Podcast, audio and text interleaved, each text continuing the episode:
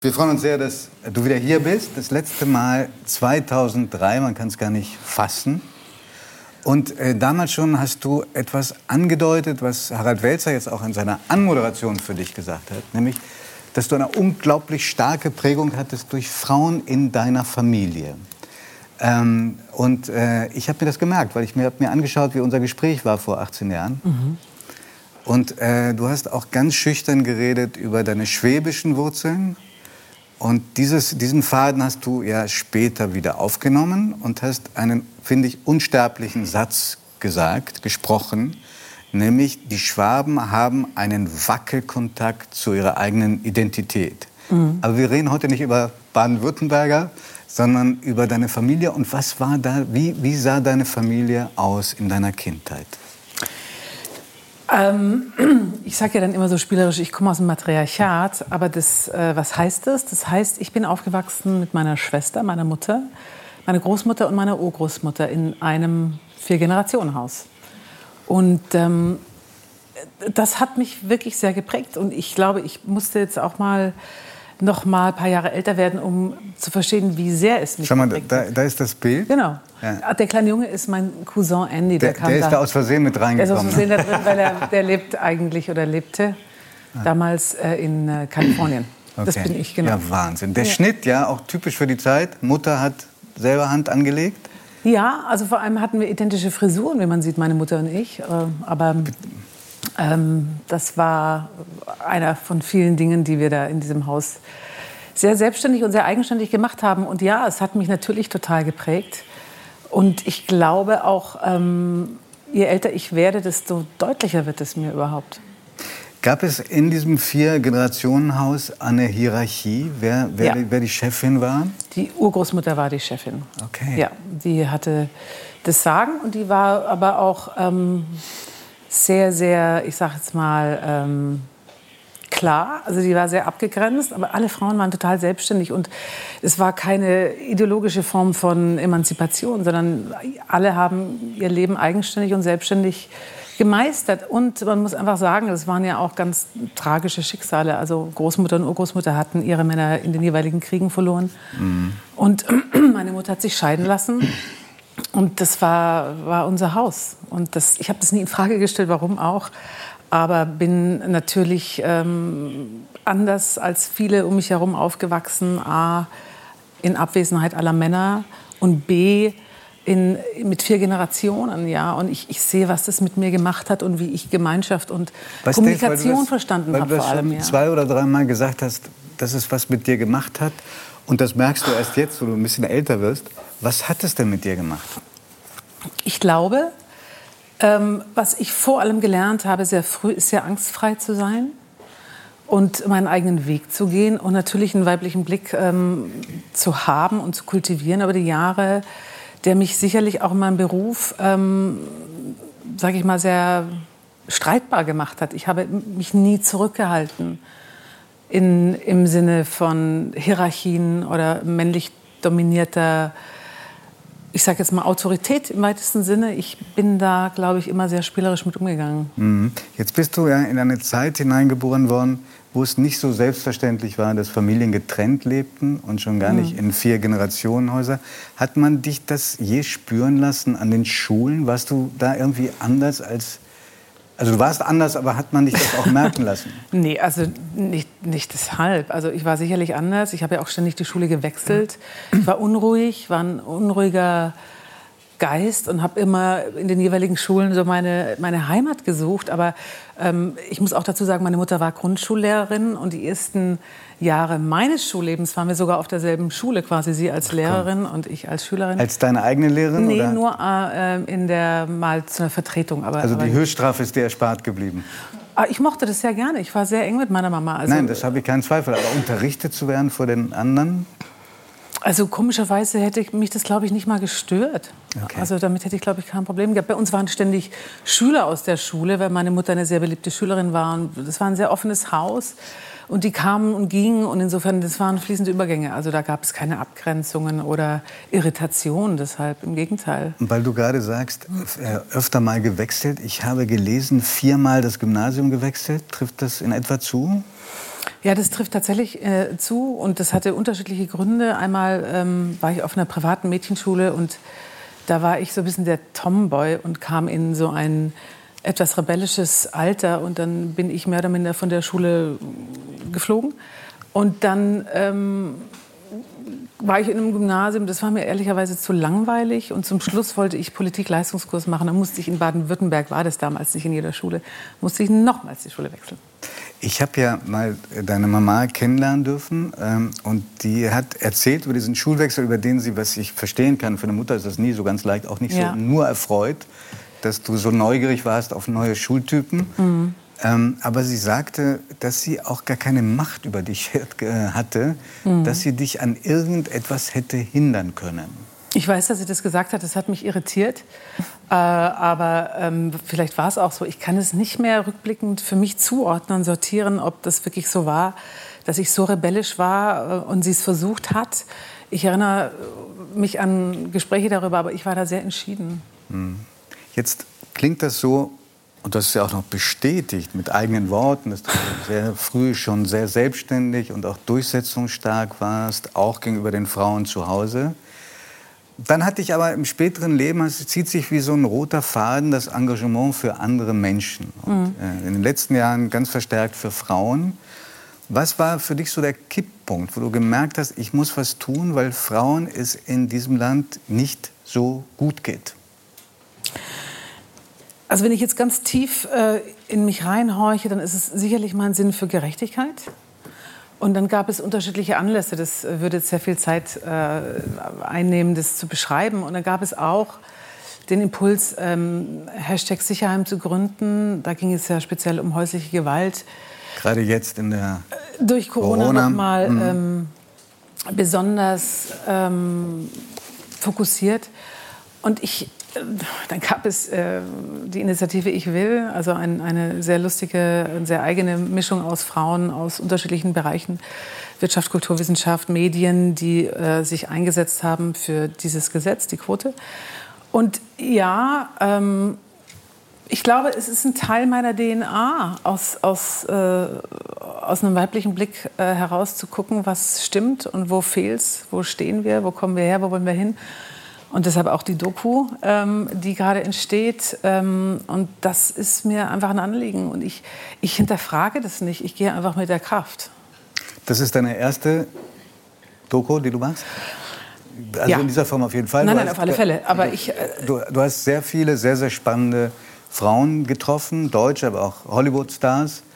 Ähm, jetzt ist es wahrscheinlich für dich schwierig zu sagen, ähm, wer die eindrucksvollste war, weil da beleidigst du alle anderen. Aber mhm. Was hast du denn selber durch die Arbeit an diesem Film gelernt für dich? Also ich muss dazu sagen, wir haben ähm, ab Frühsommer die Themenwoche äh, Vox for Women ähm, konzipiert und da waren am Anfang die Ideen... Läuft gerade? Genau, heute letzter Tag, Montag der große Eventabend. Und da hatten wir am Anfang die Idee, dass wir drei Dokumentationen machen für die unterschiedlichsten Themenblöcke. Ja? Und eine davon war dann Politik und Zukunft und diesen, diese Dokumentation wollte ich machen. Und so fingen wir an zu drehen und ich hatte die Gelegenheit, wirklich ganz fantastische Frauen äh, zu treffen und ich hörte einfach auch gar nicht auf zu drehen.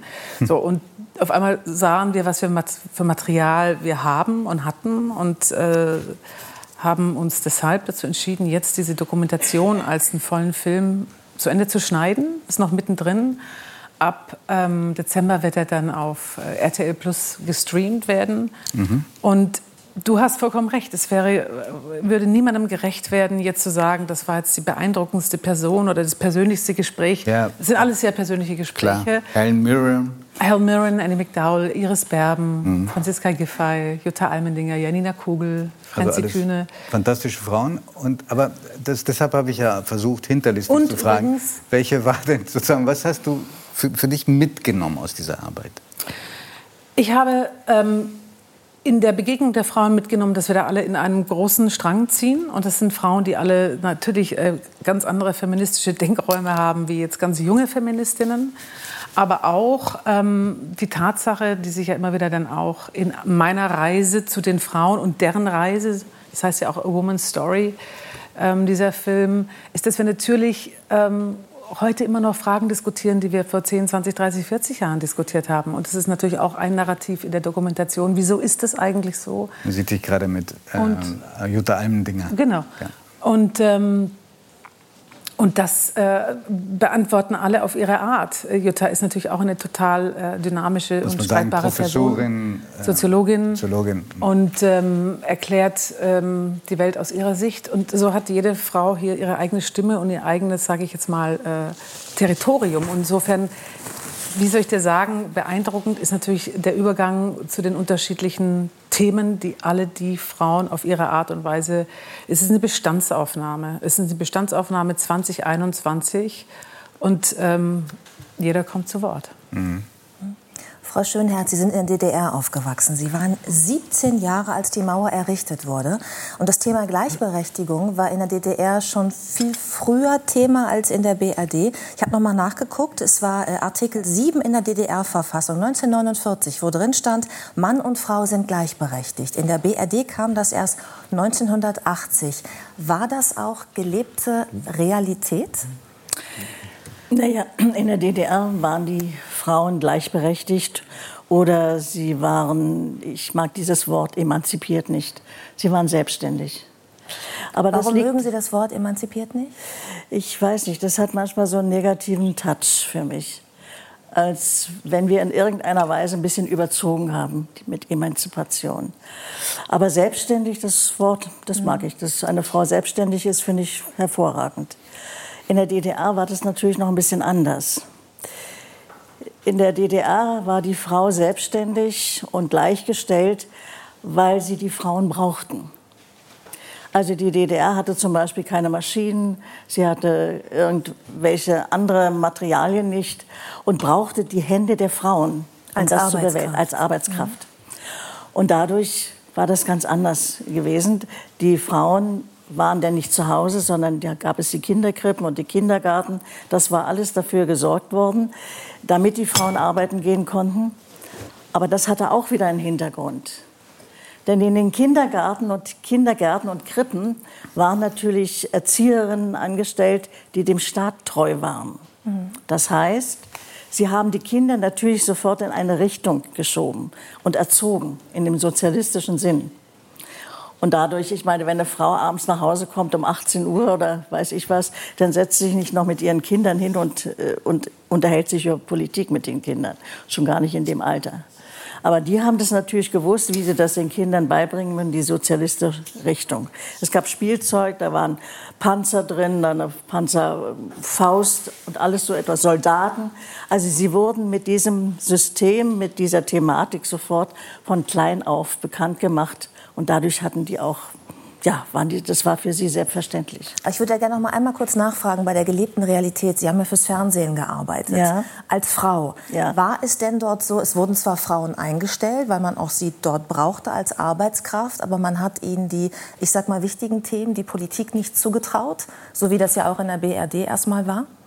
Nein. Die Frauen als schönes Aushängeschild, als Ansagerin, ja, aber eben abgelehnt. nicht für die Inhalte? Ja, ich habe die Nachrichtensendung abgelehnt und ich habe die politischen Sendungen abgelehnt.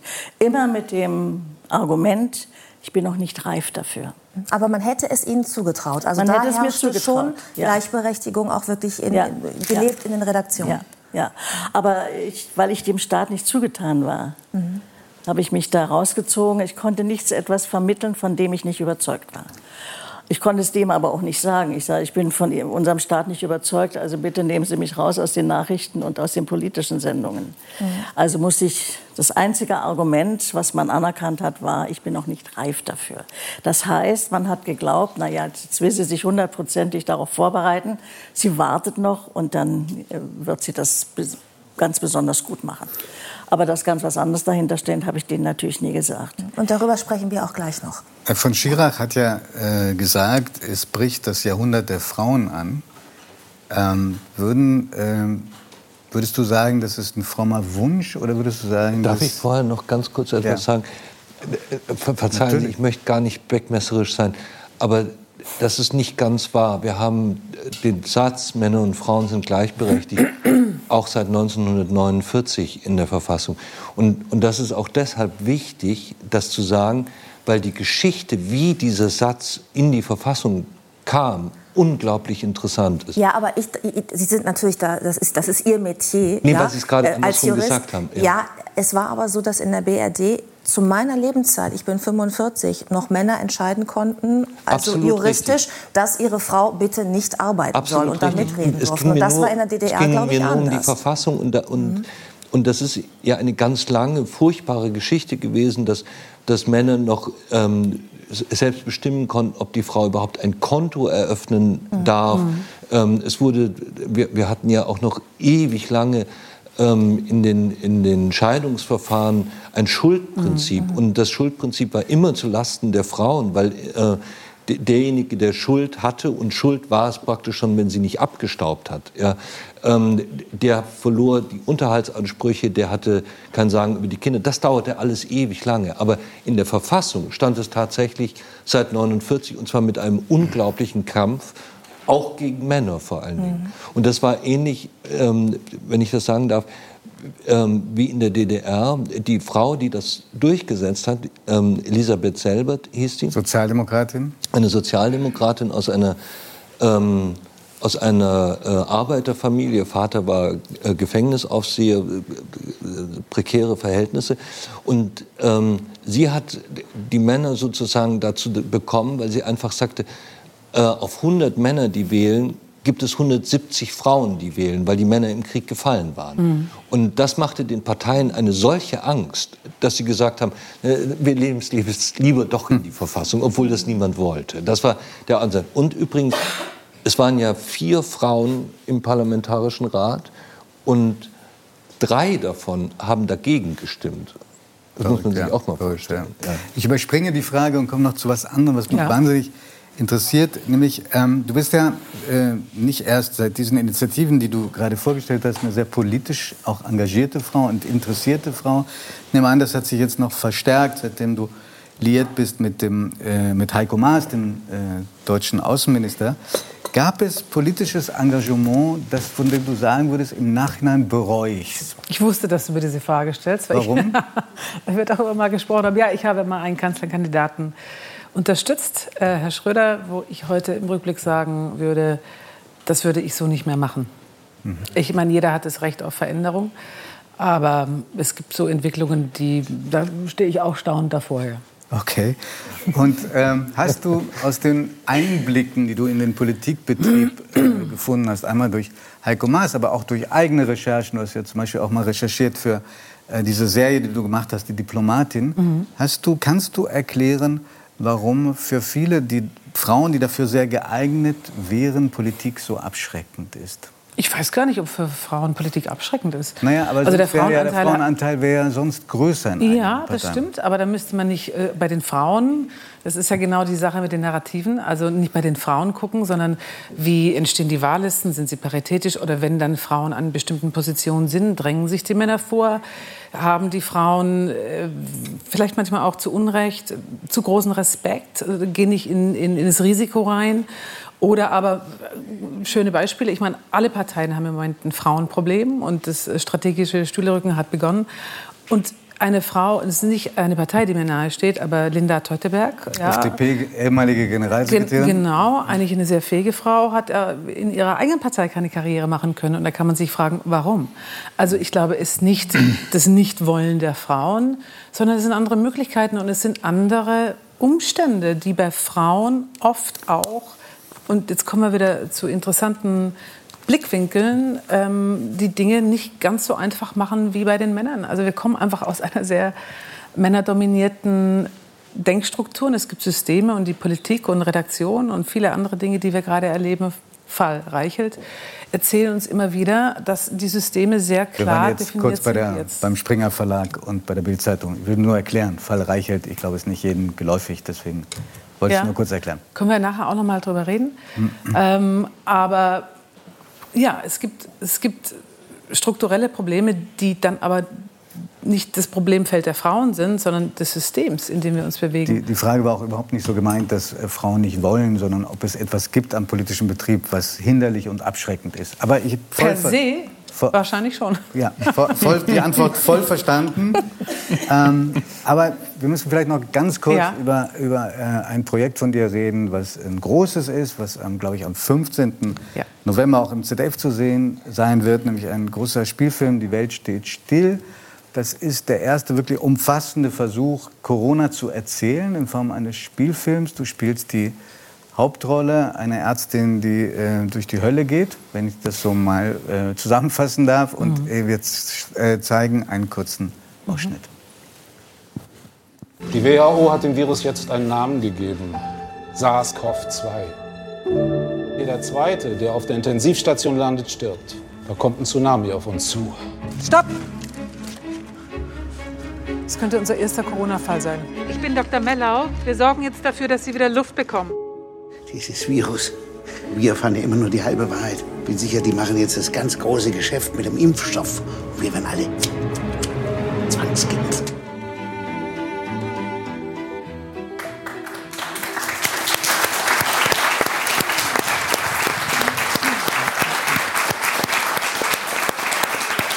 Ein, ein sehr ergreifender Film und äh, also ich glaube, äh, du wusstest, was du da spielst, weil du bist selbst an Corona erkrankt und zwar relativ früh. Mhm. Ohne es zu merken. Nee, ich wurde falsch diagnostiziert, beziehungsweise die Tests waren so, dass es zu spät war. Und erst im Nachhinein wurde dann festgestellt, dass ich Antikörper hatte und ich wurde auf eine Bronchitis diagnostiziert. Und bist du froh im Nachhinein, dass du nicht ins Krankenhaus gekommen bist? Ja, absolut. Ja. Aber mein Verlauf war auch nicht so, dass ich jetzt zwangsläufig hätte gehen müssen. Vielleicht hätte ich es anders bewertet, wenn ich es da schon gewusst hätte. Aber ähm, mir ist es erspart geblieben. Darüber bin ich froh. Ja. Ja. Bedanke mich sehr und ähm, wehe, es dauert noch mal 18 Jahre. Herzlichen Dank, Natalia.